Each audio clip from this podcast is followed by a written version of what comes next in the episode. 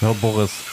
Bei dir ist es ja ganz schön laut hier drin. Ja, Entschuldigung. Herzlich willkommen zu einer neuen Folge King Kong Klima. Heute im Repair Café King Kong Klima. Ja, Entschuldigung, dass ich dich hier beim Schrauben störe. Ja, aber warte nochmal. Ich muss nochmal kurz nachbohren. Ja. Könnte auch beim Zahnarzt sein. ja.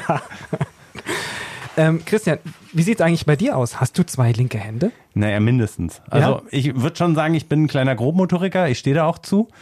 Ich finde aber, man muss auch nicht alles selber machen, aber bei Kleinigkeiten mache ich das schon mal. Hm, also ich, ich lege schon mal echt gerne Hand zu Hause an und repariere Dinge. Zuletzt sehr erfolgreich die Waschmaschine. Ja, das mhm. ist aber auch noch sowas, das hat ja relativ grobe Komponenten, ne? Aber wenn man dann jetzt irgendwie über, was weiß ich, Handy reparieren oder äh, Mikroelektronik, also ich habe in der Schule mal löten gelernt, aber die meisten Sachen kann man ja auch so gar nicht mehr reparieren. Ja, sie sind verklebt oder sowas, da kommst ja. du auch gar nicht mehr dran und äh, man weiß auch gar nicht, wo man es hinbringen soll, weil alle sagen, es rentiert sich ja gar nicht, kaufen sie sich ein neues Gerät. Ja, am besten ist natürlich die Sachen zu kaufen, die gar nicht erst kaputt gehen und das finde ich persönlich ganz schön schwierig, mhm. wenn man sich was Neues kauft. Ich habe mir neulich so einen neuen Haarschneider gekauft, dann hat man da im Laden 10, 20, 30 Modelle vor sich. Ja. Wie beurteile ich, was wirklich lange hält? Ja, wenn man auch das Gefühl hat, die Teile werden ja alle in einer Fabrik produziert und dann kommt eben ein anderer Markenname drauf und dieses, dieser Mythos auch von früher, investiere ein bisschen mehr in Qualitätsprodukte und dann halten sie auch länger. Ich weiß gar nicht, ob das noch aktuell so ist. Ja, und dann wird ja auch behauptet, dass die Industrie die Dinge so herstellt, dass die nur so lange halten, wie man gerade Garantie oder Gewährleistung hat. Und dann gehen die kaputt, damit man sich dann nach drei Jahren was Neues kaufen mhm. muss. Geplante Obsoleszenz wird das genannt. Das schauen wir später mal, ob es tatsächlich so ist oder ob das mehr auch so ein Mythos ist, der herumgeistert. Und was mich total spannend finde, ist dieses Thema auch, was kann die Politik eigentlich uns mitgeben, dass wir nicht immer alles selber alleine regeln mhm. müssen? Und diese geplante Obsoleszenz, das ist mhm. inzwischen ein echtes Thema für die Wissenschaft. Wir unterhalten uns mit einer Wissenschaftlerin, die da wirklich eine eigene Forschungsgruppe dazu leistet. Ja, und es gibt ganz viele Tipps. Ich muss kurz nochmal hier nachbohren. Ach, Boris. Ja, ja. Also ich habe unwahrscheinlich viel zusammengesammelt, was wir euch an Tipps mitgeben können. Und ähm, falls ihr das nicht glaubt, hier, Christian, jetzt bitte, ich habe Angst um deine Finger bei der Säge. Ja, ja, ja, du kannst ja gleichzeitig reden und ähm, werkeln. Das ist ein bisschen gefährlich. Ich glaube, wir fangen jetzt mal einfach mit der Folge an und leg das Ding weg. Okay, Entschuldigung. Konkrete Klimatipps und Wege aus dem Ökodschungel. Auch für Schlechtmenschen. King Kong Klima, der Podcast aus dem Ökodschungel mit Boris Dembrowski und Christian Noll. Es heißt ja, früher war alles besser, Christian. Ähm, deswegen eigentlich die Frage, gehen Geräte tatsächlich früher kaputt? Ist es Mythos oder Wahrheit? Gibt es diese geplante Obsoleszenz bei Produkten, ist die Frage. Also eine Zeit lang ist es ja ziemlich stark durch die Medien gegeistert. Das heißt, man hat eine Waschmaschine so konstruiert beispielsweise, dass sie absichtlich von den Herstellern nach einer gewissen Zeit kaputt gehen und sich auch gar nicht reparieren lassen. Oft aber hat man herausgefunden, ist gar nicht, dass es geplant ist. Also Studien vom Umweltbundesamt können die Behauptung überhaupt nicht bestätigen, sondern vielmehr ist der Auslöser für den Neukauf der Wunsch, dass ich mir einfach nur ein besseres Gerät zu Hause hinstelle, weil die Waschmaschine einfach mehr Programme hat, Sie ist vielleicht leiser. Interessantere Pro Programme auch. interessantere Programme. Wenn du vorne dran sitzt und ein bisschen Fernsehen schauen möchtest, ja. Und äh, ganz ähnliche Ergebnisse brachte auch 2013 eine Analyse der Stiftung Warentest heraus. Also de facto ist es eher mehr Mythos. Und dann ist aber auch der Grund, warum die Zeitspanne vom Kauf bis zum Austausch großer Haushaltsgeräte ist eigentlich nicht wirklich groß gesunken. Ne? Also mhm. man hat gesagt, so 2014 waren das so 14 Jahre und später sind es irgendwie jetzt 13 Jahre oder sowas. Und der Anteil ging dann insgesamt auch so ein bisschen zurück von den Geräten, dass die irgendwie wegen einem Defekt auch frühzeitig ausgetauscht wurden. Also das kann man nicht sagen, dass man da irgendwie auf Geklüngel von den Haushaltsgerätenherstellern irgendwie mhm. hereinfällt als Verbraucher. Jetzt sprechen wir aber in, wirklich in erster Linie über die großen Haushaltsgeräte. Genau. Ne? Also bei den kleinen Geräten, da sieht es natürlich ein bisschen äh, anders aus und da sieht es natürlich auch mit der Reparatur anders aus. Mhm. Äh, auch damit hat sich die Stiftung Garantest befasst. Wann lohnt sich das denn eigentlich? Und es ist so, für die Umwelt lohnt es sich ziemlich häufig. Nicht so oft wie für den Geldbeutel. Ausgewertet wurden dabei Staubsauger, Geschirrspüler, Waschmaschinen und Kaffee-Vollautomaten. Und hier lässt sich eben auch sagen, je größer das Gerät ist, desto eher kann sich auch die Reparatur lohnen. Ja, also man muss bei der Reparatur natürlich eben auch die Kosten beachten und ins Verhältnis setzen zu den Anschaffungskosten. Okay. Und wenn da jetzt der Kundendienst ausrücken muss oder ran muss oder ein freier Reparateur sich das Gerät anschauen muss, das kostet eben Geld. Ne? Der muss ja auch wirtschaftlich arbeiten, Geld verdienen, Steuern zahlen, Miete für seine Werkstatt. Und wenn ich jetzt aber nur auf den Geldbeutel schaue, dann lohnt sich eher die Neuanschaffung, vor allen Dingen eher bei kleinen äh, Geräten und reparieren statt wegwerfen lohnt sich vor allen Dingen eben bei Waschmaschinen, äh, aber auch bei Kaffeevollautomaten. Okay, das bedeutet, gibt es Rettung für. In der letzten Folge hast du gesagt, dass du jemanden suchst, der deine Espressomaschine repariert. Da sage ich gleich noch was zu, wie sich die Geschichte weiterentwickelt hat. So, aber es gibt Geräte, da lohnt sich das. Also bei Geschirrschülern beispielsweise ist es ähm, ökologisch auch sinnvoll. Ähm, bei Staubsaugern hingegen kaum. Und ähm, Geld sparen lässt sich also vor allen Dingen eben bei Kaffeebereitern, weil eben die Neugeräte recht teuer sind, die Reparaturen im Verhältnis ähm, günstig sind. Also ich habe nicht die Erfahrung gemacht, Ja, aber es gibt okay. Geräte, wo das wohl relativ günstig ist. Also ich greife es jetzt schon mal vorweg. Mhm. Es wurde einfach bislang noch nicht repariert. so. Also das zeigt eben na- natürlich auch wieder, das ist alles nicht so einfach. Man Mhm. kann eben nicht sagen, reparieren lohnt sich immer, aber es gibt solche Sachen wie beispielsweise der Kühlschrank, wenn der älter als zehn Jahre ist oder wenn er kaputt ist, dann sollte man tatsächlich sein Geld lieber in einen neuen und möglichst effizienten investieren. Da hat sich unglaublich viel getan. Das lohnt sich dann auch über die Einsparung der Stromkosten und dann eben auch in einen Kühlschrank zu investieren, der wirklich genau passend ist. So, das gleiche gilt auch für alte Staubsauger. Da hat sich auch an der Effizienz einiges getan, dadurch, dass es da jetzt eben auch Mindeststandard und Labels gibt. Ähm, alte Staubsauger, die haben ja über 1000 Watt verbraucht. Ja, dann teilweise und ähm, nicht besser gesaugt als das neue eben. Ja. Gilt auch für, für Waschmaschinen mit der Da schlechten. brauchen wir noch einen Soundeffekt dafür. So, und dann ist es aber so, wo lasse ich die Geräte reparieren? Und wenn ich jetzt einen Kundendienst oder eine Reparaturwerkstatt habe, die direkt zu dem Handel gehört, muss man natürlich immer auch unterstellen, die haben vielleicht eher ein Interesse daran, ein neues Gerät gleich zu verkaufen, als das wirklich zu reparieren. Also, und viele Berichte gibt es dann eben auch über Situationen, wo das Gerät dann gar nicht erst angeschaut wurde. Mhm, ja, also es sind dann so Hindernisse, die man eben bei der Reparatur hat, vor allem bei den Kleingeräten. Und wie es denn eigentlich um die Reparaturfreundlichkeit von Haushaltgeräten bestellt ist, wollte auch die Verbraucherzentrale NRW wissen. Und sie haben einfach mal 31 Hersteller angefragt. Und diese 31 Hersteller, die äh, repräsentieren beispielsweise 45 verschiedene Marken. Also muss man sich vorstellen, ja, ein Hersteller hat dann verschiedene größere Marken auch unter einem Dach versammelt. Und sie wollten wissen, ob die Reparaturanleitungen für freie Werkstätten beispielsweise für Verbraucher zugänglich sind, ob es Ersatzteile außer für die eigenen Vertragswerkstätten oder auch für freie Werkstätten und ehrenamtliche Repair-Cafés, zu denen wir später auch kommen, nochmal verfügbar sind. Und was ganz wichtig ist, weil das hört man ja auch immer wieder, ob die Gehäuse aller Geräte mit handelsüblichem Werkzeug leicht zu öffnen sind. Jetzt nicht verwunderlich, irgendwie 19 Hersteller, die 26 Marken repräsentierten, füllten den Fragebogen nur aus. Zwei davon antworteten mit einem informellen Schreiben und 17 mochten überhaupt keine Auskunft geben. Das Ergebnis ist, äh, die Verbraucherzentrale NRW konnte lediglich eine Marke sagen, die alle drei Anforderungen zur Reparaturfreundlichkeit erfüllt. Ähm, das ist die Marke Kleur. Die bietet scheinbar, also ich kenne die jetzt noch nicht, aber die haben scheinbar Toaster, Wasserkocher und Kaffeemaschinen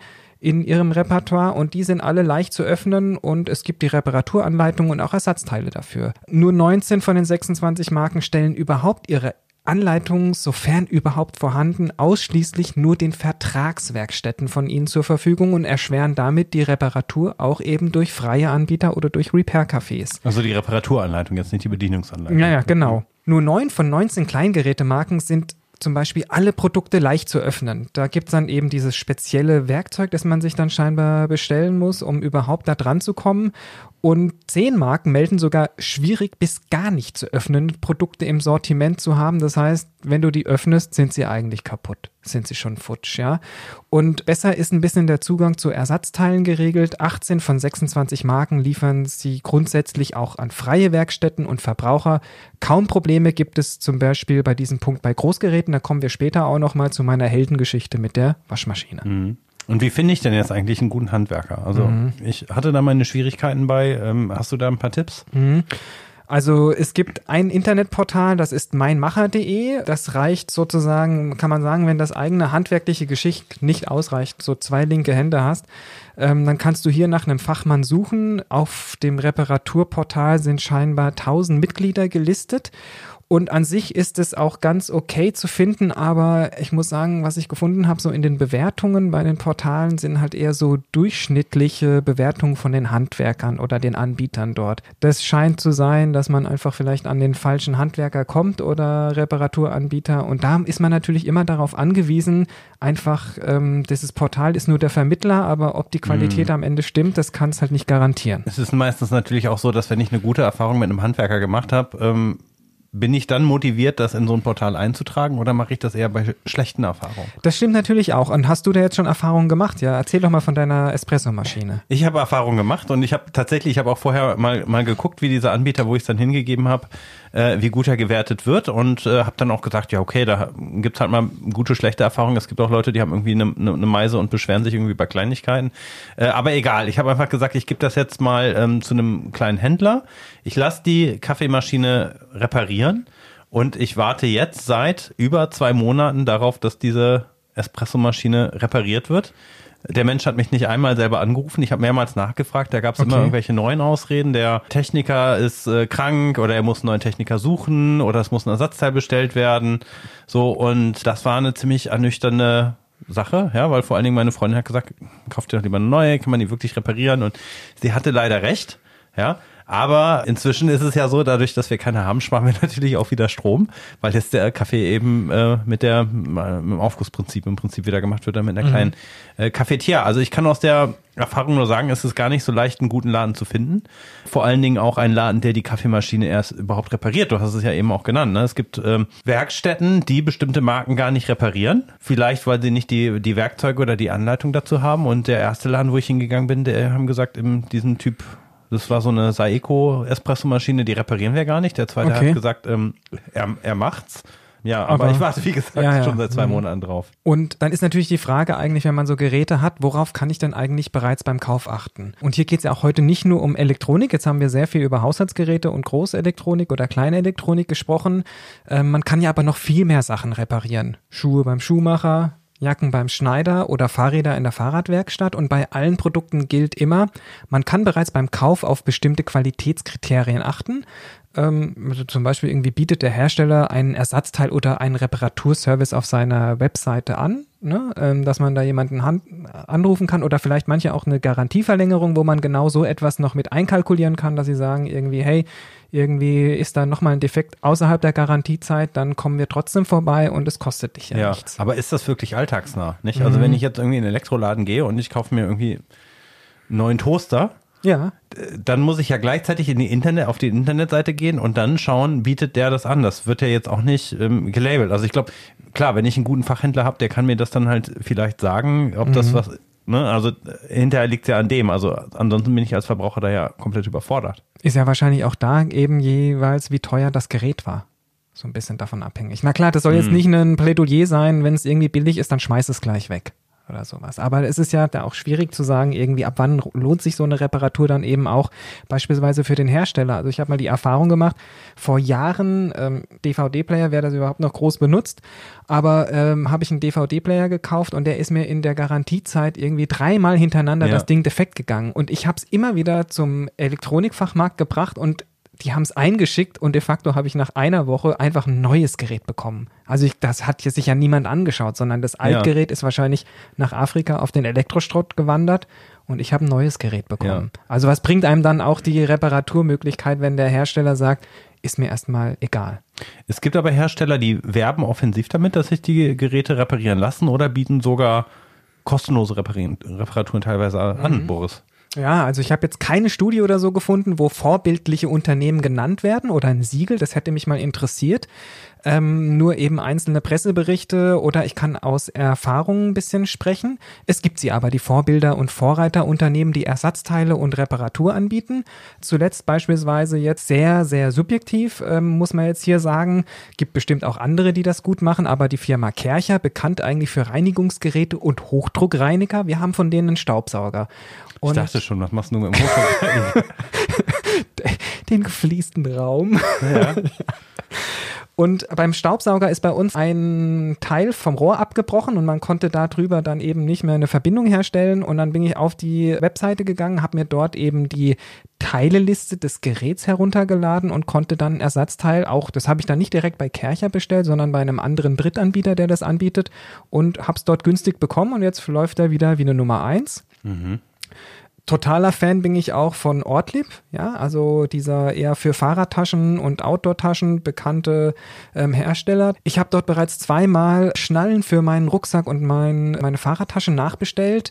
Und insgesamt sind die ja so robust, dass man die lange tragen kann. Und defekte Teile können einfach ausgetauscht, Löcher geflickt, Stecker ersetzt und Gurtbänder erneuert werden ohne Probleme und die haben dafür sogar eine eigene Kundenservice-Abteilung, in der Ortlieb-Produkte eben immer wieder nach dem harten Gebrauch irgendwie fit gemacht werden. Und das finde ich ziemlich gut, weil ähm, man muss ja die tatsächlich nicht immer neu kaufen. Mhm. Und es gibt auch Reparatursätze. Das heißt, wenn du es selber machen möchtest oder sowas, kannst du dir das bestellen und dann machst du das einfach selber, weil du musst dann vielleicht nicht die Tasche einschicken und drei Monate mhm. oder zwei Wochen. Ich habe keine Ahnung, wie lange du dann warten musst. Das ist aber bei Outdoor-Herstellern vermutlich auch, weil die Zielgruppe sehr naturinteressiert ist, Affin ist sind die ja nicht die, die einzigen. Nee, es gibt ja Patagonia, die sind wirklich bekannt, dass sie sowas wie eine Speerspitze von diesen Nachhaltigkeitsstrategien im Outdoor-Bereich sind. Die produzieren zum Beispiel in Fairtrade-zertifizierten Nähereien möglichst nachhaltige und langlebige Produkte. Und Patagonia gibt auf die Haltbarkeit seiner Produkte eine lange Garantie und reparieren in ihren eigenen Reparaturzentren oder Geschäften. Äh, wenn was kaputt geht, kannst du dann eben dort auch beispielsweise auf der Webseite, die wir später nochmal unter die Lupe nehmen, iFixit, mehr als 40 kostenlose Reparaturanleitungen, die herunterladen. Und also die machen auch so eine Tour.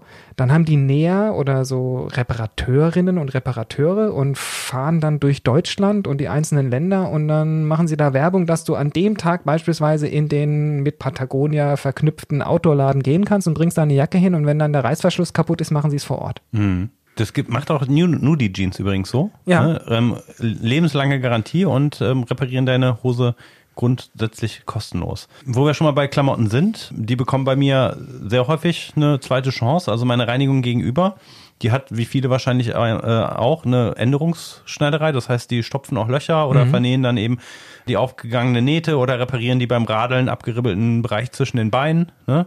Was ähnliches gilt auch für Schuhe. Aber tatsächlich geht es bei dir? Also bei mir, ich fahre ja sehr viel Fahrrad und das ist auch genau die Stelle, die bei mir mhm. immer buchstäblich am Arsch ist. Ja, einmal geht mindestens. Also ja. ich hatte dann irgendwann auch eine Hose, wo die gesagt hat, aber können die dann hinten, wie machen das? Musst du mir nachher mal zeigen. Nähen die was das, hinten das dran? Wird, ja, ja, die nähen quasi ein Stück Stoff rein und nähen dann halt mehrfach, mehr, mehrfach drüber. Ah, sieht ja. nicht komisch aus am Hintern?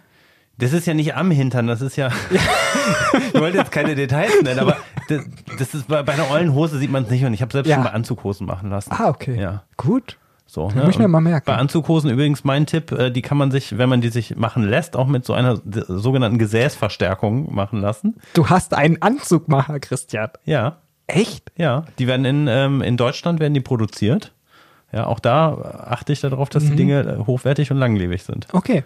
Also ich habe keinen persönlichen Anzugmacher. So ja, der kommt nicht zum Ausmessen hierher. Ich bin kein Gentleman-Agent. Okay. Ähnliches gilt auch für Schuhe. Die mhm. lassen sich auch neu besohlen, habe ich auch schon gemacht. Und äh, die Sohlen sind dann oft besser als vorher. Also da kommen dann echt Top-Sohlen dran. Mhm. Und ähm, das ist übrigens auch ein wichtiger Tipp für alle Wanderer. Ja. Ja, also auch Wanderschuhe lassen sich neu besohlen. Ich finde bei Wanderschuhen schwierig, Alternativen zu Lederstiefeln zu finden. Mhm. Aber wenn man mal einen Lederstiefel hat, dem kann man auch ein neues Leben einhauchen. Und ähm, Hersteller wie Hanwag beispielsweise, die bieten das auch vom Werk auf an. Und äh, dann hast du auch wieder den optimalen Grip am Berg. Wichtig ist aber eben auch, Leder muss halt gepflegt werden. Das Wie viele auch eigentlich, vergessen. auch viele Haushaltsgeräte und so weiter, na klar. Genau, ne? Und das heißt halt eben, wenn ich vom Wandern zurückkomme, gut abbürsten, ne? Einfetten, nicht mit der billigen Schuhcreme, sondern eben auch mit richtiger, mit richtiger Schuhcreme mit Wachs äh, und dann mit einer weichen Bürste einpolieren. Das zieht dann auch ein und dann ähm, können die eigentlich ein Leben lang halten. Das Einzige, was sich dann eigentlich abnutzt, sind tatsächlich dann eben die Sohlen und das ist eine gute Sache. Ne? Mhm. Eine Sache, du hast iFixit genannt, Fairphone. Okay. Die sind ja damit angetreten, dass sich das ähm, reparieren, Telefon lässt, reparieren ja. lässt. So, und dass es eben nicht verklebt ist, sondern dass man die Sachen eben lösen kann. Ich hatte mir damals die erste Edition des Fairphones gekauft. Ja. Ich habe es tatsächlich geschafft, das ist mir dann mal runtergedonnert. Ähm, Display war kaputt. Hab mir dann ähm, das iFixit Repair Kit, da erzähle ich gleich noch ein bisschen mehr von, beziehungsweise ich zeig's dir auch mal. Oh. Ja, gekauft, um äh, das auszutauschen. Und obwohl ich zwei linke Hände habe, habe ich es geschafft, diese kleinen Komponenten dann irgendwie auszutauschen. Also du, kannst, du konntest dann eben das Display bestellen im Internet ähm, und siehe da, ich habe nicht mehr dran geglaubt, es hat funktioniert. Und dann hast du was anderes kaputt gemacht beim Ausbauen. Nee, das hat wunderbar funktioniert. So, es war dann aber eben so, dass ich dann aus beruflichen Gründen irgendwann hatte ich so ein, so ein, so ein, ähm, ein BlackBerry-Telefon, dann habe ich es immer weniger verwendet. Das lag dann bei mir rum. Dann habe ich es einer Bekannten geschenkt, einem Teenager. Der ist es natürlich nach einer Woche sofort wieder runtergefallen. Und zu dem Zeitpunkt, und darüber habe ich mich massiv geärgert, hat Fairphone den Support für das erste Fairphone eingestellt. Es gab keine Ersatzteile mehr. Okay. So, also ich hatte unterm Strich kein Handy, was so lange in der Schublade lag, beziehungsweise jetzt immer noch liegt, Oh. wie, wie dieses Fairphone. Musste mal bei eBay Kleinanzeigen reinstellen. Weil es gibt bestimmt auch noch Leute, die das erste haben und dann eben da sowas wie einen alten äh, Schrottplatz suchen und dann, also so habe ich ein Du denkst Smartphone. immer sofort lösungsorientiert. Ich will mich jetzt erstmal eine Runde aufregen. Ja, okay, entschuldige. Es kann doch nicht sein, dass ein Unternehmen mit Nachhaltigkeit und Reparierbarkeit äh, antritt und die Leute, die halt dieses erste Fairphone, was bei, bei Gott bei weitem noch nicht irgendwie gut ausentwickelt war, dann einfach sagen, hey, wir haben keine Ersatzteile mehr, Leute, tut mir leid. Mhm. So, na, natürlich wird es irgendwen geben, der es dann irgendwie noch weitermacht. Das ist für mich aber ein Riesenhassel. Ich hätte es einfach nochmal gerne repariert und das ging nicht mehr. Also ich hoffe, das ist jetzt bei der zweiten und dritten ähm, Edition ein bisschen besser. Aber ähm, da habe ich mich als jemand, der es halt persönlich unterstützt und der auch ein Risiko eingegangen ist, das war ja auch nicht billig, Nee. habe ich mich wirklich massiv drüber geärgert über das Unternehmen. Also meine Freundin hat das Fairphone 2 gehabt, das ging gar nicht kaputt, von daher kann ich da zur Reparierbarkeit überhaupt nichts sagen, nur wir haben es jetzt gerade ausgemustert, weil sie keinen Empfang mehr hat und dazu gibt es keine Lösung. Also weder Software-Update noch irgendetwas. Von heute auf morgen gab es ganz schlechten Empfang und wir haben dazu tatsächlich keine Lösung gefunden, haben alle Karten getauscht und so weiter. Und von daher wurde es jetzt, obwohl es auch noch funktioniert, aussortiert. Mein Vater hätte jetzt gesagt, du bist da einfach schlecht mit umgegangen oder sie ist da schlecht mit umgegangen. Nee, hat's überhaupt runter, nicht. runterfallen lassen, Nein. zu viel telefoniert. Ja, sie hat ihr Netz leer, leer telefoniert. Ja. Genau. Nee, aber Aber auch ein Handy, ne? auch das sollte man, also wenn man sich viele Handys anguckt, irgendwie wie die behandelt werden. ähm, Mhm. Aber ich, wir stellen jetzt steckt. wieder bei eBay Kleinanzeigen an, weil so habe ich jemanden zu einem wieder funktionierenden Smartphone verholfen. Meiner Mutter ist auch mal eins ins Wasser gefallen, dann Ja. war das Display kaputt und ich habe es dann einfach irgendwie bei eBay Kleinanzeigen reingestellt. Einer hat mir geschrieben, ey, sau cool, weil ich brauche genau dieses Teil, das könnte ich tauschen. Und da hat mir dann auch dann später, nachdem ich es eben sozusagen für die Portokosten zugeschickt hat, mir geschrieben hat gesagt, hey, ich habe fünf Minuten investiert und jetzt geht mein Smartphone wieder. Und dadurch haben wir aus zwei kaputten ein laufendes gemacht. Du bist ja heute für die guten Stories verantwortlich. Ja. ja. ich wollte noch so ein bisschen über die kleine Schwester oder den kleinen Bruder des Reparierens äh, nochmal zu sprechen kommen, Ja. nämlich äh, Wartung und Pflege. Ja, also die Lebensdauer, Lebensdauer einfach von Geräten äh, verlängern. Ne? Das sind solche Sachen wie äh, Entkalken von Geräten, die Wasser führen. Ja, oder bei der Waschmaschine fängt es ja schon damit an, dass man die oder die Spülmaschine ab und zu entkalken muss oder eben dieses Regeneriersalz reinpacken muss. Das sollte man wirklich machen. Genauso auch bei der Espressomaschine. Fetten und schmieren. Ne? Du als alter Fahrradfahrer weißt, wie wichtig das Mhm. Ja, ist. absolut, ja. Das ist auch bei Geräten, die irgendeine Form von Mechanik haben, natürlich auch wichtig, dass man es macht. Und kennst du das Flusensieb? Ja, ja. Viele Menschen kennen das nicht, dass es an der Waschmaschine vorne so eine Klappe gibt. Mhm. Ja. Die kann man äh, aufschrauben, da kommt dann eklig riechendes Wasser raus, Genau. getröpfelt. Ja. Und dann So. findest du plötzlich noch ganz komische Sachen, wo du gedacht hast, wo war das denn abgeblieben? Münzen. Haarklammern Ja. und so weiter. So. Und Lego-Bausteine. Dieses Flusensieb, das schützt die Pumpe von der Waschmaschine ne, vom Kaputtgehen und auch dieses Flusensieb sollte man eben öfters dann reinigen. Oft ist das mit einfachem Abspülen schon getan und dann lebt die Waschmaschine eben auch ähm, länger. Ähnlich gibt es bei der Spülmaschine den Spülmaschinensumpf, den kennen auch viele nicht. Auch das ist eine eklige Angelegenheit. Muss aber sein, damit die Bitte, Waschmaschine ja. halt eben lange hält. Man sagt ja eh bei diesen Haushaltsgeräten, Waschmaschine und äh, Geschirrspüler mindestens einmal im Monat auch gerne bei einem heißen Programm laufen lassen, weil das pflegt eine Maschine auch, weil das dann eben doch mehr Kalkablagerungen und Seifen- und Fettablagerungen abtransportiert und das ist dann auch mal total in Ordnung. Also seid gut zu euren Geräten. Mhm. So, und jetzt sind wir eigentlich auch schon fast beim Thema selber reparieren, nachdem wir darüber Endlich. gesprochen haben, wie teuer und manchmal auch schwierig das sein kann, das Ich kann's kaum professionell machen zu lassen. Von Heldentaten Boris, hol die. Bohrmaschine raus, jetzt ist sie wieder gefragt. Wir machen es lieber selbst und siehe da, es gibt ganz viele gute Hilfsangebote. Ja, warte, ich muss noch einmal kurz. Ja, genau. Ja, also ich habe ja letztens vor zwei, drei Wochen die Waschmaschine von uns wieder in Betrieb gesetzt und ähm, habe mir da Hilfestellung im Netz besorgt. Auf der Suche nach dem passenden Ersatzteil für meine Waschmaschine bin ich auf die Webseite soszubehör.de gestoßen und ähm, die haben ein Versprechen, dass sie ihre, dass du die Ersatzteile für dein Haushaltsgerät mit nur drei Klicks findest und das war tatsächlich super einfach, ja. Also an meiner Waschmaschine habe ich dort das Ersatzteil bestellt und ich konnte dort eigentlich auch genau die richtige Modellnummer bestimmen, was ich total hilfreich fand. Ja, also erstmal, wenn du aber grundsätzlich nicht weißt, was kaputt ist, weil ich wusste ganz genau, was ich brauche, ist es auch dort. Man muss auch wissen, wie die Sachen heißen. Ja, genau, ja. irgendwie so. Aber erstmal kannst du Schritt eins ist dort die Fehlerursache ermitteln. Also gemeinsam mit der Webseite spürst du beispielsweise anhand vieler Optionen den Fehler auf und am Ende wird man dann zu Schritt zwei weitergeleitet. Dort findest du dann das passende Ersatzteil und kannst es auswählen. Ich finde sehr hilfreich ist dabei das Vorgehen, dass man das exakte Modell eingibt. Ja, also die Modellnummer und nicht nur irgendwie die Marke an sich. Und dann werden nämlich alle verfügbaren Ersatzteile auch aufgelistet.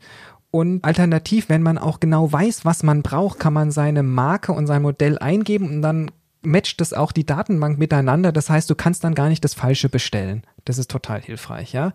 Dann ist der Bestellvorgang wie immer Ganz einfach, klar, bestellst du Warenkorb. Ähm, es dauert bei der Bestellung ein bisschen länger, weil die Ersatzteile kommen zum Teil aus Frankreich. Ähm, das heißt, wir mussten da jetzt einfach mal eine Woche lang auf äh, frische Wäsche verzichten, bis es dann da war. Na, besser als ich mit meiner Espressomaschine zwei Monate, ne? ja. Das muss man auch dazu sagen. Genau, aber ich muss auch da sagen, es war deutlich günstiger, das Ersatzteil, als bei all den anderen total schlechten, unübersichtlichen Ersatzteil-Webseiten aus Deutschland. Also wir haben über 30 Prozent gespart.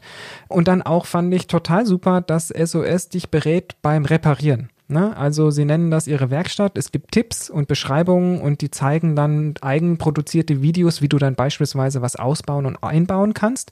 Und das ist natürlich äh, eine super Hilfe, weil auch da konnte ich dann einfach mir bei anhand von einem anderen Modell genau anschauen, wie ich dann da welche Klemmen und Schellen aufmachen muss. Mhm. Ja. Was auch total gut ist, ist ähm, YouTube. Absolut. Da, da gibt es lustige Videos von äh, Leuten, die ja, sich von, dabei von filmen. Katzen und so. Total schöne Videos. Die reparieren dann was? Nein. Nee, aber Nein, gibt's auch. Gibt's ja. auch. Gut, also was ich eigentlich meine, sind lustige Typen, die kommentieren, wie sie etwas reparieren und dann kann man sich das genau anschauen. Die haben es auch schon mehrmals gemacht und da gibt es dann auch von allen möglichen Geräten, äh, wenn man die Gerätebezeichnung und so weiter eingibt und viele Fehler sind ja im Prinzip Serienfehler, die immer wieder auftauchen. Ähm, das ist hilfreich. Also habe ich auch schon ein, zwei Reparaturtipps ähm, mir rausgesucht drüber und mir das eben auch angeschaut aber auch solche Sachen wie Fahrrad reparieren, Regal bauen. Also es gibt hunderte Videos von, von Profis oder Menschen, mhm. die sich dafür halten, die zeigen, wie es geht. Ja. iFixit war ein Thema, das ist eine Wiki-basierte Webseite. Mhm.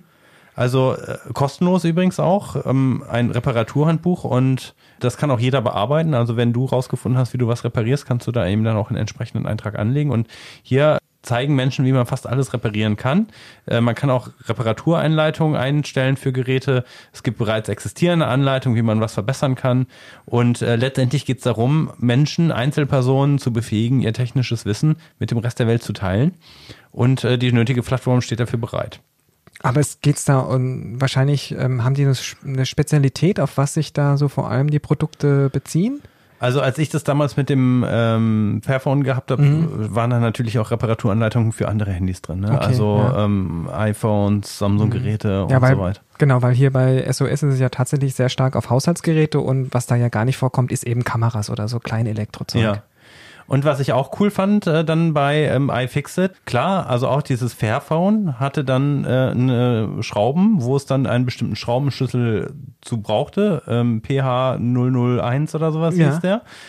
Das muss man wissen. Dann kann man sich natürlich diesen einzelnen Schraubenschlüssel be be beziehen. Das äh, steht übrigens für Philips. Also Philips hat diese Schraube wohl mal eingeführt. Die okay. ist nicht so unüblich. Ähm, sieht auch aus wie eine normale Kreuzschrittschraube, aber damit es halt richtig passt, die richtige Größe hat, braucht man den. Und dann bin ich eben in einen Laden gegangen, habe nach diesem PH001 Schlüssel gesucht. Und dann habe ich aber was anderes gefunden. Und zwar gibt es von iFixit ein Reparaturset. Das habe ich da oh. im Laden gefunden. Und wir machen jetzt hier das erste offizielle Unpacking, Boris. Oh nein, du hast es seitdem, du hast es gekauft. Ich habe das, ich hab das gekauft für einen einzigen äh, Drehschlüssel, aber. Ähm, und nie aufgemacht. Guck dir das mal an. Nein, ich habe das aufgemacht, aber du, da, du hast das noch nicht gesehen, was da alles drin ist. Was da drin Dir fällt schon hier fast entgegen. Oh. Der kommt aus dem Staunen gar nicht raus. Was siehst du denn da, Boris? Also es sieht zum Teil fast so ein bisschen aus wie so ein Chirurgenbesteck. Ja. Und ganz viele Bits und äh, ja. Faszinierend. Also für mich ist das, das Kern halt wirklich dieser Bitsatz, wo die Ja. ver verrücktesten Schlüssel, komm, wir nehmen das nochmal raus, Ja. äh, drin sind mit den verrücktesten Formen und man sogar so ein Ding, womit man dann um die Ecke schrauben kann, ja, also sowas, sowas Flexibles. Um die hier. Ecke schrauben. Ja, also du steckst hier diesen einen Stift auf den anderen irgendwie drauf und kannst dann hier um die Ecke drehen. Also wenn du wirklich dann innerhalb der Waschmaschine mal um die Ecke was lösen musst, dafür ist das relativ praktisch. Hier- Hier sind auch so Dinger dabei, die wie vom Zahnarzt aussehen. Genau, und dann sind da noch unterschiedliche auch so, so Modelliersachen drin, wenn man irgendwie mal was reparieren muss. Aber ich sag dir ganz ehrlich, klar, du hast es jetzt gekauft, aber jetzt hast du dieses ganze Zeug hier da rumstehen. Vielleicht hättest du auch einfach mal, was es ja auch noch als Hilfestellung, jetzt haben wir sehr viel übers Internet gesprochen, vor Ort gibt, ist ja eigentlich das Thema Repair-Cafés. Ja, lass lass uns mal bei diesem Ding bleiben. Ich bin da so begeistert von. was, ich jetzt, was ich jetzt leider Du nicht hast, finde. das, du hast das einmal benutzt, ja? Nein, Also- das stimmt nicht. Ich habe das schon für verschiedene Sachen, aber tatsächlich, diesen Spezialschlüssel, den brauchte ich nicht, aber da ist auch eine Millimeter-Schiebe drin und so weiter. Und was ich jetzt nicht finde, ich habe da Gitarrenplex reingetan und ich wollte, Ja, wollte ich- eigentlich von dir wissen, warum sind da Gitarrenplex drin? Ich, ich wusste, dass du willst, dass ich frage und ich dachte mir, Ja, wenn wir jetzt scheiße. noch anfangen, darüber ich- zu reden. also Werkzeug muss man auch irgendwie gut aufbewahren. Ja, ich genau- mache jetzt hier gleich, fangen wir noch mit der. Wofür kann man Gitarrenplex gebrauchen beim Reparieren? Vielleicht zum Aushebeln von irgendetwas, wenn man durch einen, einen, kleinen Spalt hat? Ja, genau. Ne? Also oft sind ja Geräte mit so komischen Elek mit so komischen Plastikklemmen miteinander verbunden. Mhm. Und wenn man dann da fett irgendwie mit einem Schraubenzieher oder wie ich das mal mit dem Küchenmesser reingeht, dann brechen die einfach di- direkt ab und dann kriegt man das nie wieder Mhm. zu. Und der Gitarrenpleck, der hebt das dann eben genau auf diese Höhe, dass man einmal drum rumfahren kann. Und dann ist das offen. Wahnsinn. Mhm. Also, du siehst, ich bin sprachlos. So, also. Also gut. vergiss, dass ich irgendwie eine 500 Vielleicht- Euro Waschmaschine wieder instand gesetzt habe. Gitarrenplektron brauche ich das nächste Mal auf jeden Fall. Aber lass uns mal wieder zurückkommen. Hilfestellung die vor Ort. hier vor dir. Ja, danke schön. Scheiße. Also, was ist ein Repair-Café, Christian? Das nächste Mal, vielleicht gehst du auch mit deiner Espressomaschine dorthin. Da musst du nämlich nicht lange warten, weil dann wird vor Ort geschaut, ob man dir helfen kann. Repair-Cafés sind nämlich ehrenamtliche Treffen, bei denen die Teilnehmer alleine oder gemeinsam mit anderen ihre kaputten Dinge reparieren. Fährst du eigentlich sehr gut aufgehoben dort. Die haben dann auch eben Werkzeuge und kleineres Material, was man standardmäßig hat, auch vor Ort. Und alles andere kann beispielsweise derjenige auch für dich bestellen. Wenn jetzt an deiner Espressomaschine die Pumpe kaputt wäre, dann müsstest du vielleicht das Ersatzteil bestellen und gehst in zwei Wochen nochmal hin und dann reparierst du es vor Ort. Ja, die einfach. Schwierigkeit bei dem Repair-Café, was ich kenne, was bei mir in der Nähe ist, Ja. das hat nur einen Abend irgendwie die Woche offen. Und da ist dein Yoga oder was? Und da, ja, da ist irgendwas. Also auf jeden Fall habe ich es nicht geschafft. Ja, aber der Reparaturversuch lohnt sich ja auf alle Fälle, weil im günstigsten Fall kann das Gerät vor Ort beim ersten Termin ohne Ersatzteile kostenfrei wieder zum Laufen gebracht werden. In manchen Fällen, wie gesagt, bestellst du es einfach und du bezahlst ja in dem Sinne auch nichts. Dann lässt du vielleicht eine Spende da oder sowas und die Leute freuen sich einfach, wenn, wenn sie anderen helfen konnten und es einfach du versucht hast und darum geht's ja erstmal. Das ist doch erstmal eine super gute Sache. Aktuell liegt die Anzahl der aktiven Initiativen in Deutschland bei über 1000. Ja, also das ist eine ganz schön große Zahl. Und die Adressen und Termine listen die beiden Internetseiten reparatur-initiative.de und repaircafé.org. Aber- Also ich habe so das Gefühl, du bist ja jetzt nicht so mega begeistert irgendwie. Nee, du hast mein, mein, mein iFixit mein so abschätzig behandelt, aber vielleicht sollte ich damit mal zu den Leuten ins Repair-Café Genau. gehen und die damit beeindrucken und vielleicht schenke ich denen das dann sogar und ja, weil man muss ja auch nicht jedes Werkzeug selbst besitzen. Ne? Nein, also wer hat nein. alles eine Bohrmaschine zu Hause und wie oft benutzt man die? also ich Also du ständig? ja.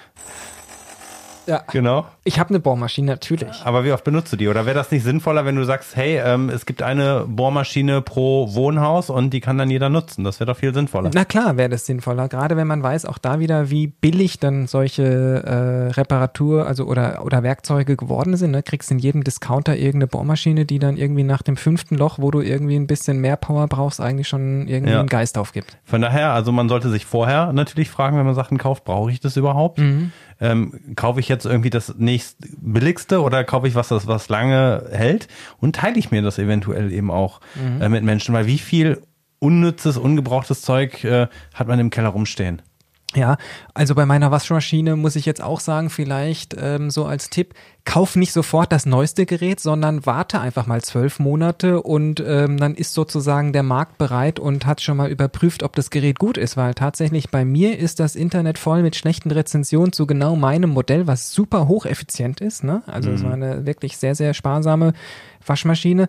Und wenn ich das gewusst hätte, dann hätte ich die nicht bestellt. Da nicht das aktuellste Topmodell, Ja, ja. sondern einfach mal zwölf Monate warten und dann kann man. so Also funktioniert das ja auch bei der Stiftung Warentest. Ne? Also damit du halt wirklich ein Testergebnis hast, werden dann äh, wird so eine Nutzung über mehrere Jahre dann irgendwie in einem Hardcore-Verfahren halt äh, durchgeprobt, also dass die Waschmaschinen dann halt wirklich Tag und Nacht durchlaufen unter Extrembedingungen. Ähm, und dann hat man erst die Erfahrung, aber das geht natürlich nicht von Tag 1 des Erscheinens auf dem Markt. Klar, und halt im Netz gibt's viele Erfahrungsberichte auch von Nutzern oder Testergebnisse, wie du es gesagt hast, von Stiftung Warentest.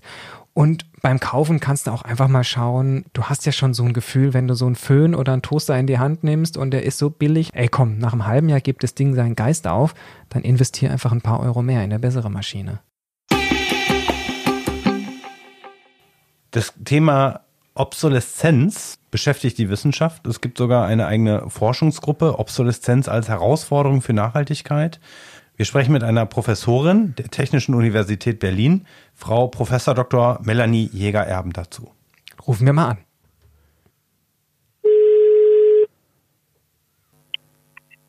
Melanie Geerben, TU Berlin, hallo. Guten Tag, Boris Dombrowski hier und Christian Noll. von King Kong Klima. Liebe Frau Jäger-Erben, vielen Dank erstmal, dass Sie sich Zeit für uns nehmen. Wir wollten heute ein bisschen über das Thema Obsoleszenz, Wegwerfgesellschaft und ähm, die Belastung für Umwelt und Klima sprechen. Und wir hätten erstmal zum Eingang eine Frage, wie sehr belastet eigentlich unsere Wegwerfgesellschaft die Umwelt und das Klima? Gibt es dazu Zahlen?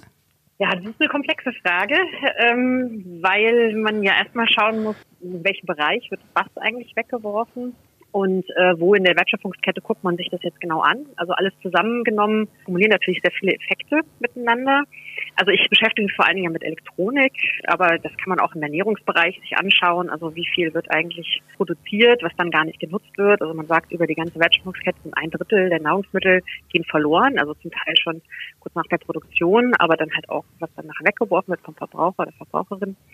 Ähm, bei der Elektronik ist es auch so, dass man da schon von dem Mining der Ressourcen, also von dem Abbau der Ressourcen in verschiedenen Ländern schon anfangen kann und schauen kann, wie wird da die Umwelt konkret vor Ort belastet. Also das heißt durch Bergbau, der zum Teil auch in Regenwälder schädigt oder Natur schädigt in irgendeiner Form. Mhm.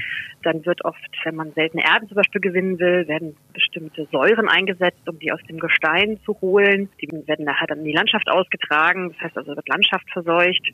Dann werden die meisten Geräte ja weltweit irgendwie verschifft. Da entstehen Treibhausgasemissionen einfach durch die Verschickung weltweit. Die Komponenten werden dann an verschiedene Orte transportiert, dann werden die wieder irgendwo zusammengesetzt, dann kommen die Geräte wieder auf den weltweiten Markt. Also das heißt ein ziemliches Netzwerk an Transportwegen.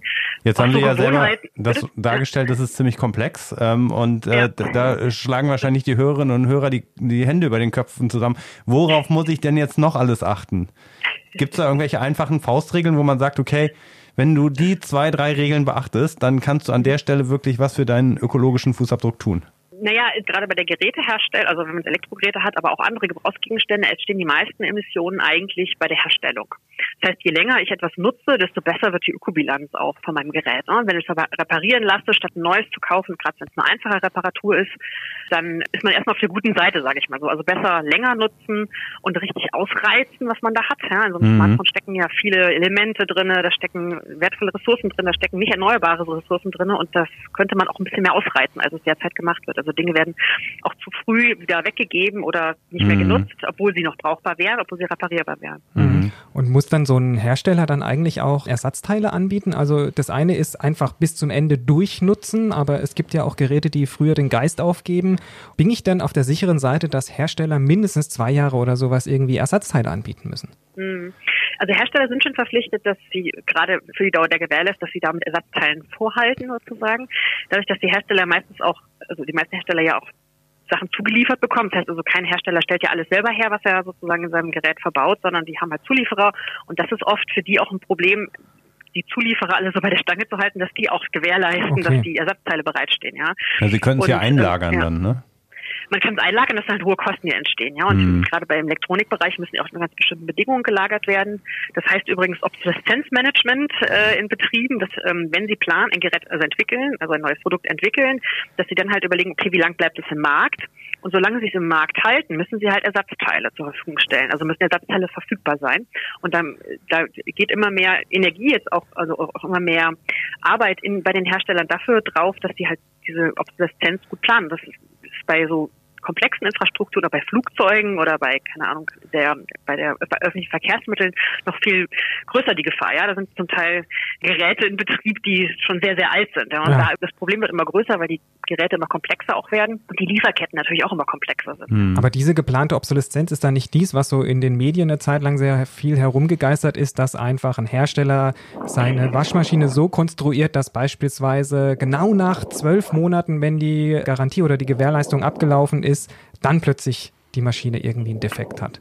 Ja, die Frage kriege ich immer wieder. Mhm. Und äh, also das haben Sie ganz richtig gesagt, das geistert immer wieder durch die Medien. Es gibt auch so gewisse Wellen, wo das immer mal wieder hochkommt, gerade wenn es so ein bisschen wieder die Folgen unseres derzeitigen Konsums und der Produktion sieht und merkt, wie stark umweltbelastend oder auch belastend für Sozialsysteme das ist. Und dann kommt immer wieder die Suche nach dem Täter sozusagen oder nach demjenigen, der, der schuld ist an der ganzen Misere. Und dann kommt halt der Blick immer ganz schnell auf die Hersteller. Und es gab natürlich in der Geschichte einige Fälle, wo man mehr oder weniger nachweisen konnte oder wo es ziemlich eindeutig war, dass da nicht gut gearbeitet wurde, sage ich jetzt mal so, oder dass da Absprachen getroffen wurden, die nicht ganz okay. legal waren, so, also was die Lebensdauer angeht. Also dieses äh, sogenannte Glühbirnenkartell. Ne, da wurden die Hersteller, werden ja äh, Glühbirnenhersteller dafür bestraft, dass sie Absprachen getroffen haben, was die Lebensdauer von Glühbirnen angeht. Okay. Gleichzeitig aber ist es so, dass Geräte ja auch immer komplexer werden und dass wenige Hersteller, gerade bei komplexen Geräten, den völligen Überblick darüber haben, was in ihrem Gerät überhaupt verbaut ist. Ja? Also das heißt, natürlich wissen die ungefähr, was drinsteckt, aber die können nicht für jedes Teil, was drinsteckt, eine Lebensdauerprognose so hm. richtig machen. Also es ist auch gar nicht planbar und deswegen kann es auch keine geplante ja, ist, Obsoleszenz ja, geben, oder was? Also es gibt schon geplante, es gibt schon eine geplante Lebensdauer. Also man nimmt einen bestimmten Wert an, für den man auch plant. Ja? Man kann es nicht manipulieren. Man kann es nicht so herstellen, dass es genau zu einem errechneten Zeitpunkt kaputt geht. Man kann es schlecht bauen und billig bauen. Ja? ja. Dann hat man wohl das Risiko, dass es zu früh kaputt geht. Ja. Das heißt also, dass da eine arglistige Planung ist und wirklich eine Kalkulation und eine Manipulation, die genau aufs Datum stimmt, das kann man nicht nachweisen. Also auch gerade bei Haushaltsgeräten, die halten ja in der Regel eigentlich recht lang. Das zeigt die Stiftung Warntest auch immer wieder in ihren Tests. Ja, das gibt immer so Schwankungen, wo in einem Jahr halten die Geräte, die da produziert wurden, nicht so lange und im anderen Jahr halten sie wieder länger. Aber insgesamt pendelt sich das bei Staubsaugern mhm. zum Beispiel bei acht, neun Jahren ein, bei Waschmaschinen neun, zehn, neun oder zehn Jahre. Also so halten die Geräte im Schnitt eigentlich meistens. Mhm. Und das ist ja viel länger als die Gewährleistung. Gibt es auch was, was man jetzt heute sagt, das hält eigentlich heute länger als früher? Gibt es da vielleicht auch Positivbeispiele? Ja, ich denke bei Geräten, die halt heiß werden, also wo halt die halt eine Wärmeentwicklung haben, ich glaube, da weiß man mittlerweile mehr, wie man das gut, wie man die gut belüftet. So und äh, gerade Hitzeentwicklung ist ja schädlich für gerade Elektronik. Das heißt also, da sind alle Geräte, die so also Fernseher halten zum Beispiel wahrscheinlich eher länger, wobei natürlich Echt? die Frage ist, wie komplex sind die, ja? Also die haben halt jetzt mittlerweile, die sind halt viel dünner verbaut, die sind nicht mehr so großflächig, die sind meistens noch digital, das heißt also oder vernetzt mittlerweile, ja die Smart TVs, das heißt, die haben auch noch bestimmte Hardware und Software-Anteile da drin, die halt äh, auch irgendwo eine gewisse Lebensdauer ja haben. Also kann ja mittlerweile so sein, dass ein Gerät zwar vollständig hardwaremäßig funktioniert, aber softwaremäßig ja, halt nicht mehr geht. Ja. Wenn man jetzt rausrechnen würde, dass die Geräte komplexer werden, kann man man schon sagen, dass die Technologie weiterentwickelt ist und besser ja. die, mhm. äh, die Unzuverlässigkeiten ausbügeln. Also das ist so, wir haben es mal genannt vorhin so, wir brauchen gar nicht den Verzicht predigen, weil wenn alle Netflix schauen wollen, dann brauchen sie eben nicht mehr den Röhrenbildschirm, sondern ein Smart TV. Und da kann der Röhrenbildschirm eigentlich noch gut funktionieren.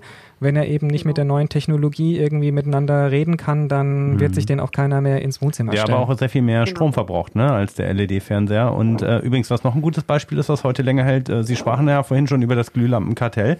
So eine LED-Leuchte, die hält ja ein, ein, Vielfaches oder sollte zumindest. Ja, genau. Die hat halt auch nicht so eine Wärmeentwicklung. LEDs ist ja auch das Beispiel, die werden dann in jeden Schrott eingebaut. Also ich sehe ähm, immer wieder Schuhe von Kindern, die dann irgendwie hinten leuchtende LEDs drin haben, obwohl ich mir denke, wie kriegt man die da raus und wieder entsorgt? Und man verklebt ja auch relativ viele Dinge in der Vergangenheit und lässt sie dadurch nicht reparieren. Also gibt es da irgendwelche Es gibt Hinweise? Seifenspender, die Musik spielen, habe ich jetzt gesehen. Was? Seifenspender für Kinder, ja. Die spielen dann irgendwas, ich drücke da drauf und dann kommt halt nicht nur die Seife raus, sondern irgendein äh, Lied, genau, ja. Genau, okay. Ja. ja.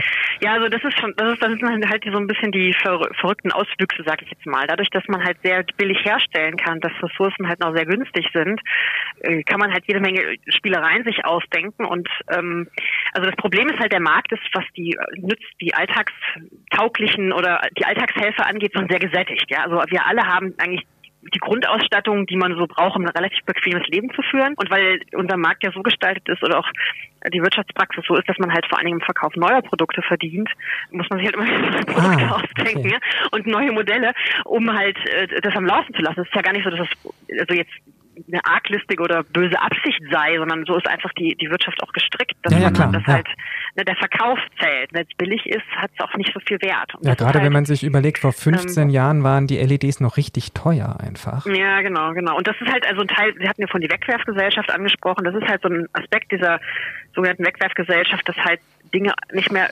wertvoll genug sind. Also es ist eigentlich eine, ich sag, ich, ich sag gerne, das ist eine Gesellschaft der Wertlosigkeitsproduktion. Also der Wert eines Dings nimmt sehr schnell ab, sozusagen. Was könnte man denn dagegen tun politisch? Also das klingt ja auch so ein bisschen danach, man müsste die Dinge künstlich verteuern oder muss man da irgendwelche Zölle draufschlagen? Ich glaube, direkt an der Preisschraube drehen ist immer sehr schwierig, auch politisch durchzusetzen.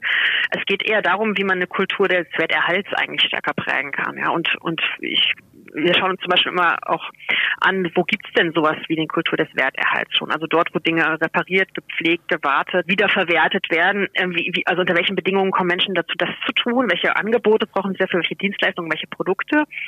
Und ähm, wenn man jetzt die Bemühungen auch ansieht, die politischen Bemühungen, aber auch die Bemühungen der Wirtschaft in Richtung der Kreislaufwirtschaft oder Circular Economy, also das heißt also einer Wirtschaft, die sehr viel stärker nicht nur Abfälle recycelt, ja, was so die einfachste Form ist, sondern sehr viel stärker auch darüber nachdenkt, wie kann man denn Produkte äh, am Leben erhalten und im, im, im Kreislauf der Nutzung lassen, ja, durch halt Sharing-Konzepte, durch sehr viel mehr Vermietung, ja, dass halt Hersteller auch nicht mehr nur mit Verkauf verdienen, sondern eigentlich eher mit der Bereitstellung einer Dienstleistung, hm. die Bereitstellung eines Services, dann ist das Interesse schon viel größer, ähm, auch Produkte länger am Leben zu erhalten. Ja? Und dann sind die auch reparierfähiger, weil ein, ein äh, Produkt, das ich verleihe und äh, also eine Waschmaschine, die ich an, an ein Mehrfamilienhaus verleihe und, und die dann sozusagen ähm, von den nur genutzt wird und ich bin für die Wartung zuständig, habe ich natürlich viel mehr Interesse daran, dass es mhm. reparierbar ist, wenn es mal, mal kaputt geht. Ähm, es war ja lange so, äh, technisches Wissen war was, was... Christian, vorsichtig, bevor du jetzt weiterredest. Ich, ich versuch's mal. Ich versuch's mal. Technisches Wissen, was, was sehr, als sehr männlich gilt. Also, dass Jungs befassen sich mit Technik und Mädchen dann eher mit, ja, Näharbeiten und solchen Dingen. Ähm, man hat ja auch immer versucht, Mädchen in diese sogenannten MINT-Fächer reinzubekommen und sich überlegt, wie kriegt man das hin. Jetzt ist es aber so, die Jungs haben jetzt ein Problem, die Dinge lassen sich einfach nicht mehr so selbst reparieren. Bei Frauen haben wir aber, oder beobachte ich zumindest einen Trend, äh, dass dieses selber machen, selbst reparieren, ähm, gerade nähen und solche Dinge ähm, auch so ein bisschen Vortrieb bekommt. Gibt es da bestimmte Trends, die Sie da beobachten können, auch bezüglich Gender-Aspekten? Mhm. Also wir versuchen in unseren Umfragen öfter auch mal fragen, wer eigentlich selbst repariert oder Interesse an Reparatur hat. Und da finden wir jetzt nicht mehr so einen starken äh, Gender-Bias. Also da ist nicht mehr so stark ein großer Unterschied zwischen Männern und Frauen. Insgesamt wird sehr wenig repariert. deswegen, deswegen ist es, deswegen, also fällt es schon gar, fast gar nicht mehr auf, ob jetzt drei Prozent der Männer und vier Prozent der Frauen oder umgekehrt reparieren ist einfach insgesamt wenig, das Niveau ist sehr gering. Es ist aber so, dass, also das, da finden wir schon den, den Gender-Effekt noch, dass beim technischen Wissen zumindest die Männer angeben, dass sie höheres technisches Wissen haben. Mhm, das haben wir ja oft so. ja, das haben wir ständig hier. Ja. Ist, ja? Also deswegen äh, muss man das mit Vorsicht äh, genießen, solche Ergebnisse. Wir haben ja auch Forschung gemacht mit Reparaturinitiativen oder auch offenen Werkstätten. Und da ist es schon oft so, also gerade bei den Reparaturinitiativen ist ja so, dass da Reparieren angeboten wird. Da kommen Leute mit ihren Geräten oder eben Produkten und kriegen dann eine Anleitung, wie sie es reparieren können oder Hilfe beim Reparieren. Und da ist es oft so in den Repair-Cafés zum Beispiel, dass die, dass da eher Männer reparieren und die Frauen für den Kuchen sorgen, sag ich mal. ne? Oder die Männer, äh, die Männer äh, reparieren die Elektrogeräte und die Frauen machen halt die Flick- und Näharbeiten. Ja, ja. Aber da wird schon auch viel darauf geachtet, gerade stärker auch Frauen als Reparateurinnen mit reinzunehmen und also da sind die Repair-Cafés auch sensibilisiert für und die finden dann auch immer jemanden. Also mhm. nicht so, dass es die nicht gibt, sondern naja, die haben halt, fühlten sich vielleicht erstmal nicht angesprochen von einem Angebot oder so. Deswegen, mhm. also es gibt auch in Berlin eine, eine mhm. Initiative, wo Frauen für Frauen reparieren. Also sowas ich glaube, sowas ist halt auch wichtig, um einfach zu zeigen, ja, ja das, das, ist auch normal, dass Frauen reparieren. Ich gucke da positiv in die Zukunft. Also bei so Science-Fiction-Serien sind die Top-Ingenieure, die dann die Raumschiffe reparieren, das sind eigentlich immer nur noch Frauen. genau, genau, genau. Also das ist auch, also ich meine, nicht, dass jetzt äh, Science-Fiction so viel Einfluss hat, aber das ist schon auch wichtig, solche Bilder langsam zu brechen. Das lernen schon auch Kinder oft, dass die da ihre Finger, also Mädchen sollen sich ihre Finger nicht schmutzig machen. Das ist immer noch so tatsächlich. Aber ich glaube, ja, da ist viel in der Veränderung drin. Vielen Dank für die wirklich vielen tollen Informationen, Frau Jäger-Erben. Ich nehme heute mit, Christian, Du bist nächste Woche an der Nähmaschine bei deiner Freundin und lernst dort nähen und die nächste Waschmaschine repariere ich mit meiner großen Tochter. Ja, sehr gut. Ja, ja das wird laufen. Und insgesamt nehmen wir sowieso mit, die Folge kommt genau richtig, weil es wird deutlich weniger repariert, als ich jetzt auch den Eindruck hatte. Einfach, ja, gerade wir haben ja bei der Recherche sehr viele Themen gefunden, aber da ist es genau richtig. Auch hier nochmal der Aufruf da drauf an unsere Hörerinnen und Hörer. Legt selber Hand an und guckt, dass ihr die Dinge wieder instand setzt und nutzt sie so lange wie möglich. Und demnächst ist ja auch Weihnachten. Warum nicht auch mal einen Reparaturgutschein verschenken? Ja, sehr gut. In diesem Sinne, vielen Dank und einen schönen Tag Ihnen noch. Ja, danke. Danke, tschüss. Christian, letztes Mal hatten wir die Rubrik eingeführt, hat er oder hat er nicht? Du hattest das letzte Mal dir vorgenommen, dass du dich und dein Leben komplett neutralisierst. Wie ist es damit weitergegangen? Du merkst, ich spreche noch zu dir, aber es ging eigentlich nur um meinen CO2-Fußabdruck. Ach so, ja. Habe ich getan. Ich habe ja? hab versprochen, ich mache es noch am gleichen Abend. Ich habe es erst am nächsten Morgen gemacht. Aber immerhin, ich habe dann meine verbleibenden acht Tonnen bei ja. Atmosphäre mhm. kompensiert. Hat 160 Euro oder sowas gekostet. Das ist tatsächlich jetzt, also. Ist ein bisschen billig von mir. Ist ein bisschen eine billige Schiene, die ja. du hier fährst. Ja. Aber ich fand das äh, überzeugend, was der Michael Billhartz gesagt hat. Es geht ja nicht darum, meinen Fußabdruck quasi zu neutralisieren, sondern es ist ein Handabdruck. Ich versetze andere in die Lage, Klima zu schützen und äh, an ihrer da CO2 anzusparen, die vielleicht auch selber gar nicht das Geld dafür haben. Also Atmosphäre hat beispielsweise ein Projekt, wo in äh, Afrika Menschen, die mit normalerweise irgendwie mit einem, ich weiß gar nicht, was das ist, mit einem Diesel dann kochen und sich erheblichen Gesundheitsgefahren aussetzen, die bekommen effizientere und dann eben mhm. auch klimafreundlichere äh, Kochgeräte zur Verfügung gestellt, die, die sich vielleicht sonst gar nicht anschaffen würden. Und ich habe gleichzeitig ähm, einen Beitrag zum Klimaschutz geleistet, der meinen eigenen nicht ungeschehen macht, aber ein Stück weit natürlich wieder auffängt. Ja. Und wenn ihr auch so einen Beitrag leisten wollt, dass wir mehr über Klimaschutz sprechen, dann empfehlt uns gerne weiter. Ja, also ihr wisst ja, ihr findet uns auf Spotify, auf iTunes und auf Google Podcast und bitte bewertet uns dort gerne mit möglichst fünf Sternen. Und wenn ihr einen Wunsch habt für ein Thema, dann könnt ihr uns gerne schreiben, aber auch Kritik äußert oder ähm, sagen wollt, wie toll Christian das auch tatsächlich mit diesem Klimaschutz macht, dann schreibt uns an oder was Boris besser machen sollte, an info at kingkongklima.de. Und das ist dann äh, nicht der Fußabdruck, nicht der Handabdruck, sondern eigentlich der Ohrabdruck. Stimmt. In diesem Sinne macht's gut und auf Wiederhören.